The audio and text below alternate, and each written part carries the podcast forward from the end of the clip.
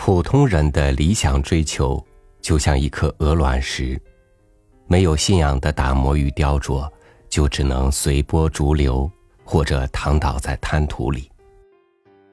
那些心怀信仰的人，共同筑成一道水坝，把洪流引向需要它的地方去。与您分享高尔基的文章《丹科》。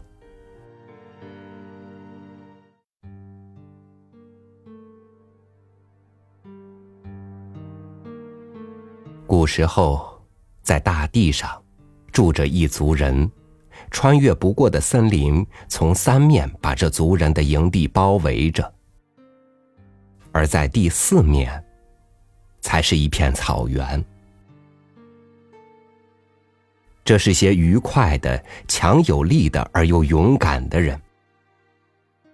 但是有一次，艰难的时候来临了。不知从什么地方出现了另外一族人，就把从前的这群人都驱赶到森林的深处去了。因为这座森林非常古老，在那儿尽是泥沼和黑暗，树枝又这样密层层的交缠在一起，透过这些树枝，都看不见天空。而太阳的光线也好不容易才穿过浓密的树叶，为自己打穿一条照到泥沼的路。但是，当它的光线落到泥沼的水面上时，泥沼就升起一阵恶臭，而人们就因为这种恶臭接二连三的死掉了。那时候。这一族人的女人和孩子们都开始哭泣起来，而父亲们则在沉思着，天天堕进了忧愁。必须走出这座森林，要这样做，那就只有两条路：一条是后退，在那儿有着强悍的和凶恶的敌人；还另有一条路是前进。但矗立着巨人似的树木，他们用粗大的树枝互相紧紧的拥抱着，把交错的树根深深的插进泥沼的黏滑的污泥里面。白天的时候，这些像石头一样的树木静默无语的，动也不动的在灰暗的暮霭里矗立着。可是每当夜晚，人们燃起篝火时，他们就更加密实的在人们的四周围紧逼过来。无论是白天还是黑夜，始终有一个坚固的黑暗的圈子把这些人包围住，他好像要压倒他们。而这些人本来是习惯于草原的空旷的，可是还有更可怕的。就是当风吹打着树梢，整个森林都阴郁的喧响起来的时候，就像是在威胁他们，为这些人唱送葬的歌似的。但无论怎样说，这毕竟是些强有力的人，他们能够和那些曾经一度战胜过他们的人们做殊死的斗争，他们知道不能在斗争中死掉。因为他们有着许多先人的遗训，假如他们轻易死掉的话，那么他们的遗训就也和他们同归于尽了。因他们在漫漫的长夜里，在森林的阴郁的喧响之下，在泥沼的臭毒之中坐着想着，他们这样坐着。而篝火所照出来的影子，就在他们的四周围跳着无声的舞蹈。这一切看起来好像并不是影子在跳舞，而是森林和泥沼的恶毒的幽灵在狂欢胜利。大家还是坐着和想着，但从没有一种东西，无论是工作。或者是女人，比这些忧愁的思想更能使这些人的身体和心灵困乏。大家都因为想的太多而困惫无力了，恐怖在大家的心里诞生，用坚强的手把他们束缚住了。女人们为那些死于恶臭的人们的尸体和那被恐惧所束缚住的活人的命运而哭泣，更加引起了恐慌。于是，在森林里面，可以听见懦夫的话语了。最初，这还是胆小的和低声的絮语，但是后来，声调越来越高了。他们想走到敌人那里去，向敌人献出他们自己的自由。被死所威吓住了的人，再也不害怕奴隶的生活了。但就在这个时候，丹科出现了。他一个人救活了所有人的性命。丹科是这群人当中的一个漂亮的年轻人。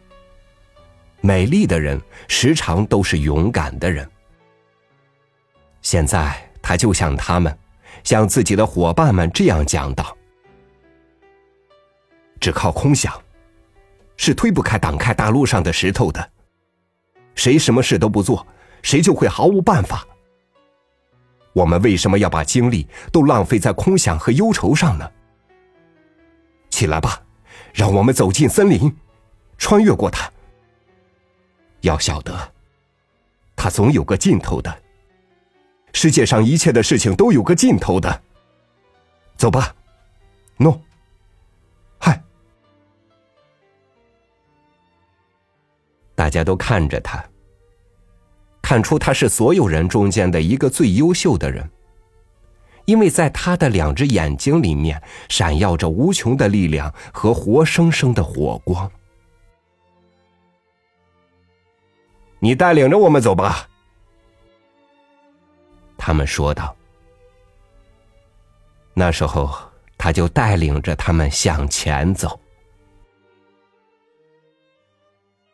丹科带领着他们，大家都友好的跟在他后面走，大家都深信他。这是一条艰苦的道路呀，黑暗的很。他们每走一步，泥沼就张开它贪欲的泥污的嘴，要把人们吞噬进去；而树木则像一座牢固的墙壁，阻挡住他们的去路。树枝互相缠住他们，树根正像蛇一样的到处延伸着，每走一步路，都要这些人耗费很多的汗和血。他们走了很久，森林是愈来愈浓密了，大家的气力也愈来愈小了。于是大家开始埋怨丹克，说他是个年轻而没有经验的人，正把他们带领到死亡城去。但丹科始终是走在他们的前面，勇敢而又泰然。但有一次，一阵大雷雨在森林的上空震响起来，树木阴沉的、威严的喧嚣着。那时候，森林里变得非常黑暗，就好像自从世界诞生以来的所有的黑夜一下子都聚集在它里面一样。这些渺小的人。在巨大的树木之间，和在闪电的威严的咆哮之下走着。他们走着，摇晃着，巨人似的树木发出咯吱咯吱的声音，吼着愤怒的歌曲。而闪电飞过了林梢，刹那间用青色的寒光照了一下树林，马上又消逝了，威吓着人们。那些被寒冷的电光所照亮了的树木，好像是活生生似的，向这些被囚禁在黑暗中的人的四周伸出弯曲的无数长手，编成一个密密的网子，阻挡住人们前进。从那黑暗当中，又好像有某种什么可怕的、黑暗而又冷酷的东西在看着这些走着的人们。这是一条艰苦的道路，那些被他折磨够了的人们都丧失了勇气。不过，他们羞于承认自己的无力，于是他们就把怨恨和愤怒发泄到那个走在他们前面的人丹科身上。他们开始责备他没有能力带领他们。瞧，他们就是这样的。大家都停下来了，在森林的胜利的喧扰之下，在站立着的黑暗之中，这群疲惫了和凶恶的人们就开始审问丹科。他们吼道：“你是个对我们毫不足道和有害的人，你带领着我们，把我们都弄得疲惫了。为了这，你就应该死。”你们说过。带领吧，因此我才带领你们的。丹克向他们挺起胸膛，这样高叫道：“我心里有带领的勇气，因此我才带领你们。而你们呢？你们做了些什么能有助于你们自己的事呢？你们只是走着，而不能为了更遥远的路程保存你们的力量。你们只是走着，走着，正像一群绵羊。”你该死！你该死！他们叫道。森林还是在怒吼着，怒吼着，重复着他们的叫喊声，而闪电则把黑暗撕成一块块的碎片。丹科看着那些他费力所带领的人。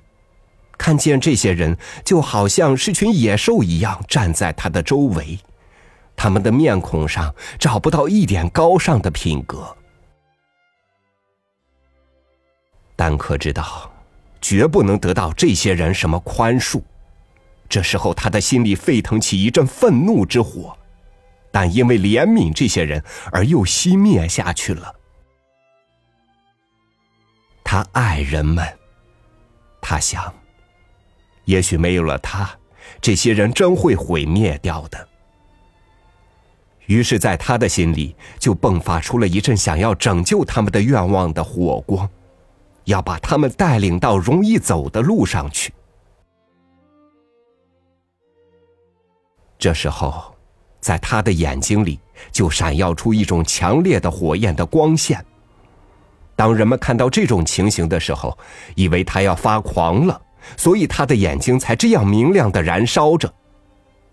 可是他们像狼群一样的准备起来，等待着猜疑他会同他们搏斗，因此他们把他包围的更紧了，为了更容易抓住和杀死丹克。而他，也早已明白了他们的心思，因此他的心也燃烧的更加明亮。因为他们的这个心思，在他的心里产生了一种忧虑。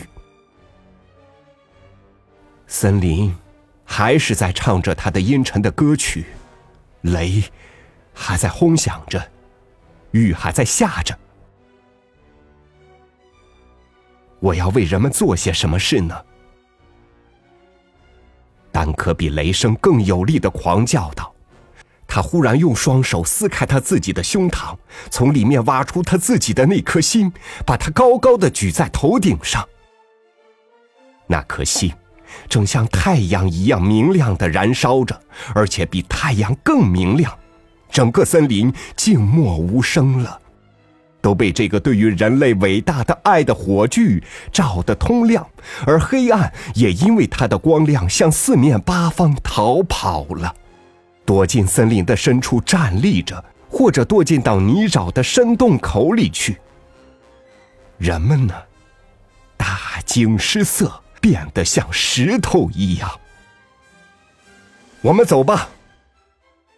丹克高叫着，他冲到所有人的前面的位置上去，高高的举着那颗炽然的心，给人们照亮着道路。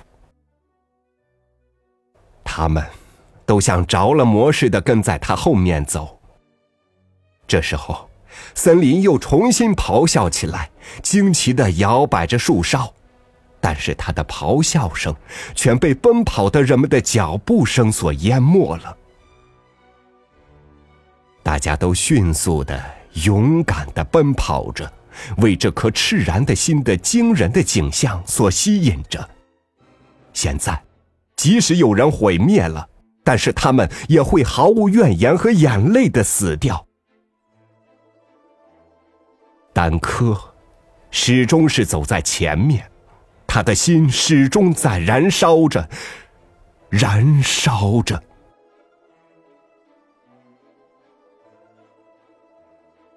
丹柯闪避不及的在他们前面让开路来，待他们走过，却又仍是密层层的和哑默的留在后面，而丹柯和所有的人。立刻都像沉浸在充满着阳光、有着新鲜的空气和被雨水所洗刷过的大海中。雷雨还在那儿，在他们后面，在森林的上空，而这儿，太阳闪耀着，草原透散着清鲜，草儿带着钻石一样的雨珠在闪耀着。大河也泛着金光。这正是黄昏的时分。由于太阳落山时的光线，大河变成了红色，就好像是从丹柯被撕开了的胸膛里所流出的热血一样。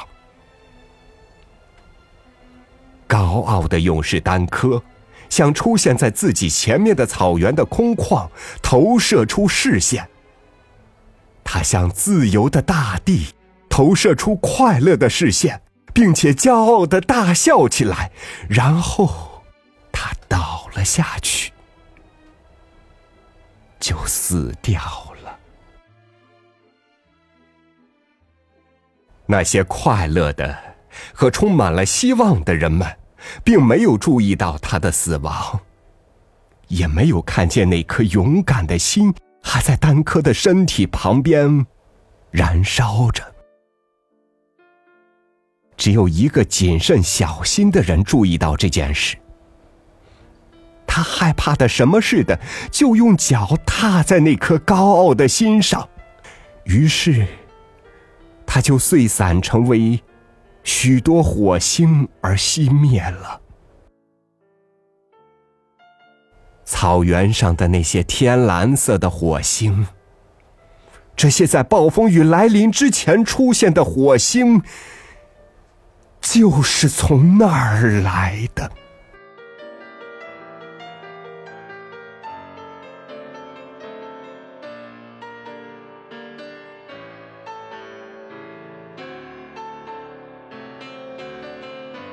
读完文章，眼前总浮现一些伟人的形象。他们仿若把生命化作一个劈开昏暗的霹雳，等世界清朗，他们又化作点点星火，消散于历史的长河中。回到现实，如果你我身处在这样一个需要征服森林的族群中，我们会扮演什么角色呢？感谢您收听我的分享，我是朝雨，祝您晚安，明天见。